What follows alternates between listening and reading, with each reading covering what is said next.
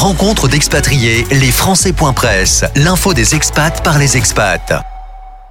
Mon invité pour les Français.press, euh, Franck Ferrari, conseiller euh, consulaire installé en Russie, à Moscou euh, précisément. Merci de nous accorder cette interview pour faire le point sur la situation des Français en Russie. Oui, bonjour. Et donc pour commencer ce point, peut-être faire un état de, de, de la communauté, euh, les départs, combien y a-t-il eu de départs alors estimés ou est-ce que vous avez un chiffre précis? Quel est l'état de stress de la population dans ce contexte, évidemment, s'il est besoin de, de le rappeler, euh, d'invasion en, en Ukraine de la part des troupes de Vladimir Poutine? Alors, sur le stress, on va tout de suite évacuer, il n'y a pas de stress particulier. Par contre, sur les, euh, les, chiffres, il est très difficile d'avoir des chiffres euh, vraiment euh, précis. Je sais qu'on va se baser, nous on se base sur ce qui s'est passé aux élections. Ça nous a permis, de voir à peu près l'étendue de, la communauté et à peu près sur 2500 inscrits, 2600 inscrits, 800 entre 800 et 900 personnes sont venues voter pour les présidentielles et après, ça a été euh, de moins en moins. C'est-à-dire qu'on est arrivé à 400, donc vraiment euh, des très, très faibles taux de participation, alors que généralement, à Moscou pour les présidentielles et pour les législatives, il y avait quand même une certaine participation. Donc ça nous donne un indice de ceux qui sont réellement restés. C'est très difficile de chiffrer, surtout dans cette période où en plus, euh, là, on va avoir des départs de vacances. Là, ce sont des vacances, enfin, des vacances où ça va être vraiment des vrais départs. Donc pour l'instant, euh, on va dire que la communauté cherche un petit peu, cherche un petit peu euh, ces chiffres. On va dire, on n'a pas vraiment encore de chiffres. Je pense qu'en septembre, on aura une une réelle euh, vision de la communauté française. Vous pouvez même pas vous nous dire, vous, vous estimez que c'est plus de la moitié, autour de la moitié, moins de la moitié, c'est vraiment petit dirais, Oui, bah, non, non. Alors je dirais comme ça, je dirais que c'est la moitié. Quoi. On était à peu près, euh, oui, je pense qu'on doit être aux alentours de 1000, 1500, quoi, entre, euh, voilà. Dans ces eaux-là, mais. Grosse fourchette, oui. C'est à affiner, évidemment.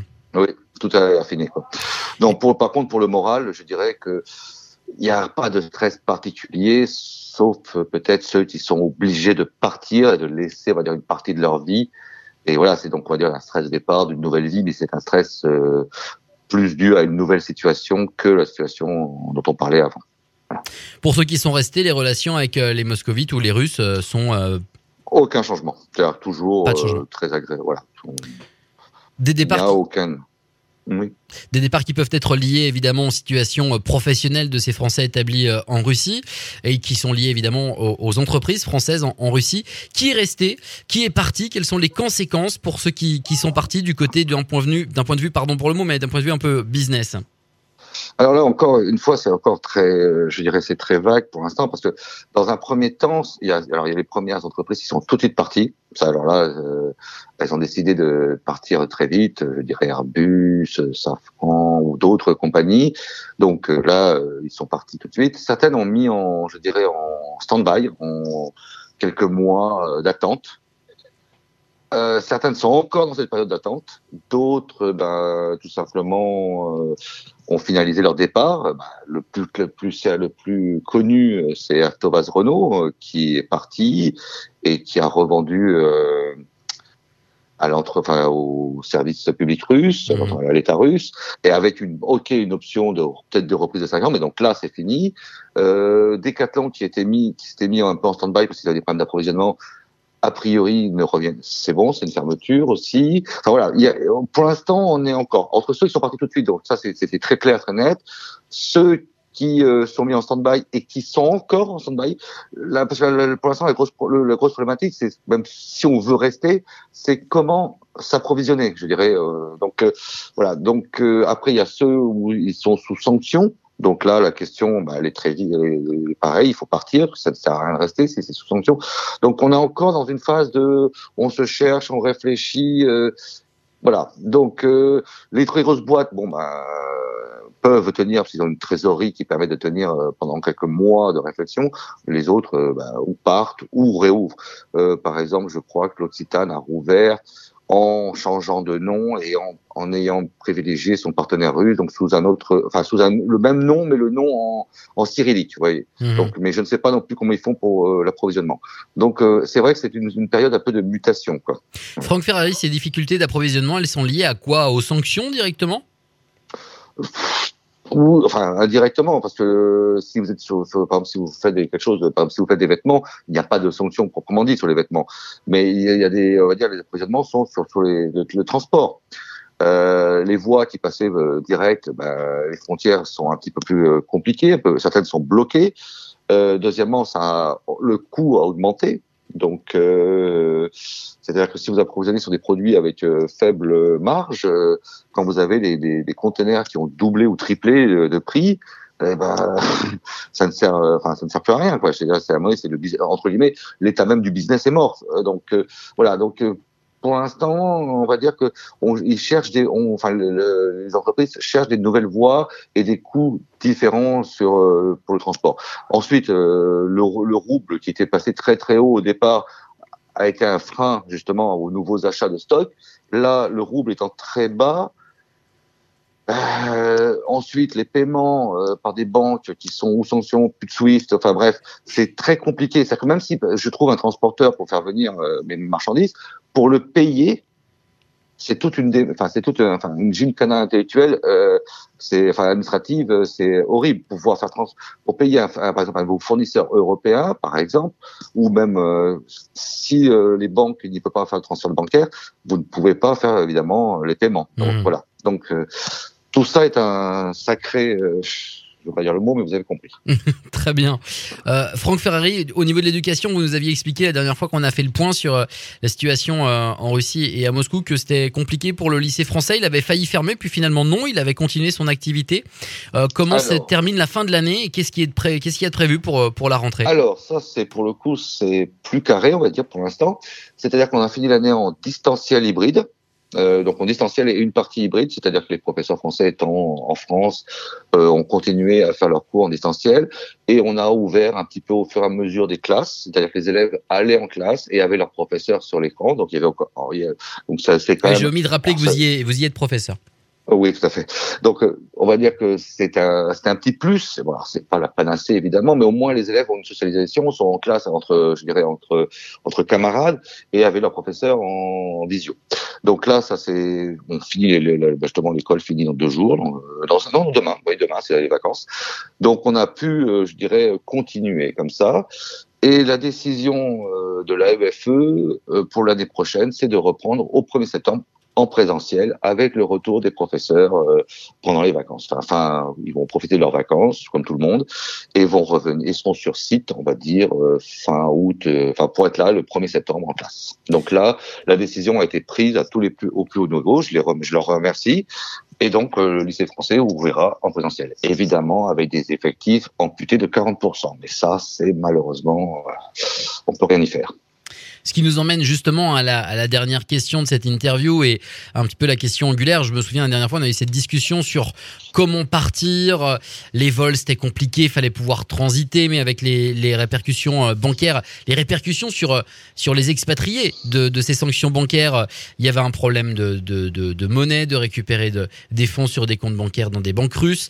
Euh, Est-ce que la, façon de se déplacer avec, avec les autres pays depuis la, Russie, c'est amélioré ou est-ce que les gens se sont euh, adaptés?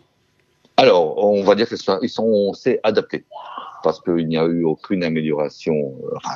Donc euh, aussi par rapport au moment où on s'était parlé, il y a eu quelques, dire, il y a eu plus de vols sur ce pays, mais globalement, on est plus dans l'adaptation. C'est-à-dire que si vous voulez prendre l'avion, il faut pour aller en, Europe, euh, vous avez le choix. Je, parle d'un aéroport moscovite par exemple, c'est la Turquie, la Serbie, l'Arménie, voilà, ou euh, les Émirats. Ça c'est et après vous faites une escale et vous arrivez en France. Ça a un coût. Euh, il faut compter à peu près 1800 euros euh, un aller-retour, voire même 2000 euros un aller-retour pour pour cet été, par exemple, même en se prenant quelque temps en avance. si vous avez, on va dire, du temps ou un peu moins d'argent, vous devez rejoindre Saint-Pétersbourg et euh, ensuite traverser les frontières euh, euh, pour rejoindre ou Helsinki ou Tallinn ou encore mieux maintenant, ou alors aller à Kaliningrad, prendre un bus pour Gdansk, et là vous avez des low cost qui vous ramènent en, en Europe. Voilà. bon, mais ça doit être un voyage extrêmement long. Euh, oui, oui, parce que bon, bah, en bus, par exemple, de mémoire, Saint-Pétersbourg, Tallinn, c'est à peu près 8 heures ou 8 heures. Puis il y a le passage de la douane et le moindre petit problème de votre bus, c'est-à-dire si quelqu'un n'est pas en règle, vous pouvez rester 2, 3, 4, 5 heures au poste de douane. Ah oui. Oui, non, c'est devenu. Euh, mais bon, ça se fait. Je sais que ben, j'ai des amis avec enfants qui, eux, par exemple, ont loué un minibus, ils partent de Moscou, ils arrivent à Tallinn et après ils prennent un avion. Enfin, voilà, c'est on est on est vous avez dit le mot adapté. Évidemment, ça a un coût, on s'adapte. Euh, par exemple, pour la Turquie, on a il y a des nouvelles compagnies, enfin pas une nouvelle compagnie, mais plus de vols de Pegasus, par exemple, euh, c'est une, compagnie turque qui a mis plus de vols pour Ankara. Donc vous pouvez faire des Moscou, Ankara, Ankara, Istanbul, Istanbul, Paris. Euh, c'est un peu moins cher. Enfin voilà. Euh, on n'a pas beaucoup plus de choix, mais maintenant on commence à connaître et donc on s'adapte. Euh, voilà. Bah, alors évidemment, mhm. ce n'est plus des vacances tous les week-ends, hein, je dirais. Hein. Mais bon, ça, voilà. Quel est votre euh, sentiment? Quelle est votre euh, prévision euh, dans ce contexte d'invasion où on ne parle pas encore de paix ou même de, de pourparler Est-ce que vous pensez que la communauté française installée en Russie va continuer de partir petit à petit? Est-ce que ça va se stabiliser? Est-ce que ça dépend, ça dépend évidemment de, de, de, de l'évolution du, du conflit? Mais comment vous ressentez les choses, vous? Alors, personnellement, je pense que la, la, dernière vague de départ se fera là pendant les vacances. Je pense que et que après on va arriver à une certaine stabilisation. Euh, il, y aura beaucoup de gens qui vont entrer en résilience et qui vont vivre, je dirais, pas au jour le jour, mais un petit peu comme ça. Ou ceux qui sont établis, de toute façon, bon ben, il n'y a aucune raison qu'ils partent. Euh, là, je pense que la dernière vague, on va dire, de départ ou de prise de décision se fera pendant l'été. Ça paraît logique.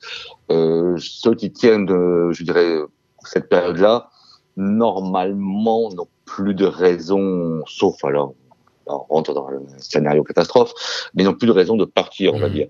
Euh, le lycée étant ouvert, enfin, je dirais, euh, si on travaille pour une boîte russe ou si on travaille avec son propre business et qu'on arrive à, à se fournir, il n'y a pas de raison de partir. Alors maintenant, voilà, c'est euh, comment sera la rentrée euh, Je parle pour la vie de tous les jours. Pour l'instant, je m'avais posé la question il n'y a pas longtemps sur euh, les produits, enfin tous les jours. Ben, on trouve de tout, mais on est encore sur des stocks. Donc on ne sait, on, sait pas si les stocks des magasins seront refaits. On on n'a pas de visibilité. Donc voilà. Donc ça sera, on va dire, je pense que septembre sera un petit peu l'avant. On a, que tout restera pareil. Enfin, je parle là, je parle vraiment en alimentaire. C'est vrai qu'il y aura des marques, on va dire des nouvelles marques, des, russifications de chasse, ou des fournitures par des marchés parallèles. On parle de plus, de, plus en plus de ça, les marchés parallèles. Donc là, pour l'instant, ça se met en place. On n'en a pas encore une visibilité puisque tout se met en place. Je pense que septembre-octobre, on, verra euh, ça de façon concrète. Bien. Pour finir, Franck Ferrari, vous nous disiez en entrée d'interview que les relations entre la population française euh, installée en Russie et euh, la population euh, russe étaient bonnes. pour quelle raison Parce que les, les Russes n'ont pas un écho particulier de ce qui peut se dire par chez nous, qui parfois est très dur contre Vladimir Poutine et, et parfois le conflit est un petit peu exacerbé, ou alors parce que euh, les Russes font la part des choses et sont assez détachés de cette invasion euh, russe en, Ukraine Alors je vous dirais qu'ils font la part des choses euh, tout simplement. Voilà, c'est quand on est français, qu'on vit en Russie, si on n'est pas d'accord, on part. on n'a aucune raison de rester. Donc ceux qui sont là, même s'ils ne sont pas d'accord avec ce qui se passe, soit ils en parlent pas, soit ils ont d'autres sujets, ou soit ils s'en fichent complètement. Ça, ça peut, il peut y avoir encore deux trois personnes qui euh, sont complètement euh, mhm. détachées de ça. Je, enfin voilà, c'est. Mais disons que donc les balais russes font la part aussi des choses. C'est-à-dire que si euh, on vit dans un monde, je dirais, euh, où on n'est pas forcément 24 heures sur 24 sur Twitter ou sur les informations, où euh, on peut ne pas avoir, d'avis. Je veux pas passer non plus pour euh, des gens qui font un peu un peu bête, mais on peut très bien vivre, je la vie quotidienne sans en faire un débat politique toutes les 10 minutes. Vous voyez ce que je veux dire? C'est ça. Donc voilà, on peut vivre juste sa vie. C'est ça. C'est un petit peu égoïste, mais bon, il y a des gens qui vivent juste leur vie et qui ne se lancent pas dans des diatribes politiques ou d'acceptation ou de rejet Et donc au final, bah, les Russes c'est pareil, on va dire. Euh, quand je vais euh, acheter mon pain, généralement, je ne parle pas de euh, ce qui se passe en Ukraine. C'est logique ou dans le Donbass. Mmh. Après, je dirais que bah, le Russe en lui-même n'aime pas trop parler de ce genre de choses en façon publique. Ça reste donc quand même dans une sphère privée. Donc voilà. Donc et de, tout temps, moi personne ne m'a jamais dit ah le français parce que mais bon, je donne toujours le même exemple. Je me rappelle, j'étais aux États-Unis à l'époque de la guerre Irak, soi-disant, euh, quand la France avait mis son embargo sur la guerre, soi-disant, on était détestés euh, les Français. Moi, je vivais là-bas et c'était très très bien. Je veux dire, il n'y avait jamais eu un seul problème. Vous voyez, donc euh, il y a, la politique générale et il y a la vie de tous les jours. Et là, c'est pas pareil du tout. Quoi. Euh, moi, mes amis russes ne me posent pas la question. Ah, t'as vu ton président? Et je leur dis pas. Ah, t'as vu ton président? Ou alors en privé, ou alors vraiment très en privé. Et euh, sous le blague, enfin sous le genre de taquinerie. Et encore, voilà, ça s'arrête là. Voilà. Les gens vivent. Est-ce que justement ces, ces, amis russes dont vous nous parlez euh, ont compris qu'il y avait une différence dans les reproches qui étaient euh, adressés euh, à Vladimir Poutine dans ce conflit, que justement c'est cette volonté belliqueuse de Vladimir Poutine qui était pointée du doigt par, euh, par l'Union européenne, par les, enfin, les grands chefs d'État euh, européens, et non une responsabilité du peuple russe? Alors oui, mais non. Il va falloir nous expliquer, Franck Ferrari. non, non, mais oui, mais, non, mais le problème de, ce genre de, de, je comprends tout à fait cet argument. Le problème, c'est que et, c'est un côté, euh, voilà, les sanctions, elles sont prises. Ok, il y a la liste des oligarques qui sont touchés, mais enfin, les sanctions, elles sont prises aussi contre le peuple russe. Donc, au mmh. final. Euh, moi, je veux bien, mais euh, alors les sondages faits même par des médias indépendants, hein, enfin, si, si tant est, on peut dire que c'est indépendant, mais on va dire que la cause de popularité du président Poutine a monté. Vous voyez ce que je veux dire? C'est que le peuple russe a, eux, à côté aussi, euh, recroquevillé sur, sur la nation et à côté euh, résilience. Et mais c'est mmh. très partout dans tous les pays. C'est-à-dire que quand, on, quand c'est trop à l'extérieur, et quand on, au départ, on peut être d'accord, mais après, quand c'est trop, on a plutôt tendance de se recroqueviller et euh, justement de dire bon, ça va, là c'est trop, voilà. Et les, les sanctions, je dirais, bah, de plus partir en vacances, de plus utiliser sa carte bleue, enfin les trucs de middle class, euh, mmh. euh, la middle class qui est pas, qui n'était pas forcément pro Poutine, et ben là, à force, soit ils partent, soit ils sont partis, soit ils disent non mais là c'est trop. Et donc ils sont plutôt voilà. Et c'est ça le problème, c'est que les, comme je dis souvent, taper sur un oligarque, le peuple russe, euh, ça le dérangeait pas. Quand on commence à taper sur son portefeuille, sur ses vacances, sur, la vie de tous les jours, eh ben, ça fait l'effet, ça fait parce qu'on se reconduit sur son, sur son, bah, sur son, pays, sur son là, et, et, et, au final, on sort du tout le monde nous en veut. Voilà. C'est ça, tout le monde nous en veut. Et ça, ça donne l'effet inverse. Et ça, malheureusement, je crois que euh, en Occident, peut-être ils ne comprennent pas, peut-être parce qu'ils n'ont jamais vécu ce côté euh, euh, tout le monde nous en veut, j'en sais rien. Voilà, c'est c'est surprenant, mais c'est ça quoi. C'est même des gens qui n'étaient pas du tout euh, pro gouvernement euh, ont un côté un petit peu anti-Occident en disant ils nous en veulent. Voilà. Voilà. L'effet, ça fait l'effet inverse. Bien, merci beaucoup Franck Ferrari d'avoir fait le, point avec nous sur cette situation des, des, Français euh, installés en Russie et à Moscou, ce qui est votre cas. Merci beaucoup.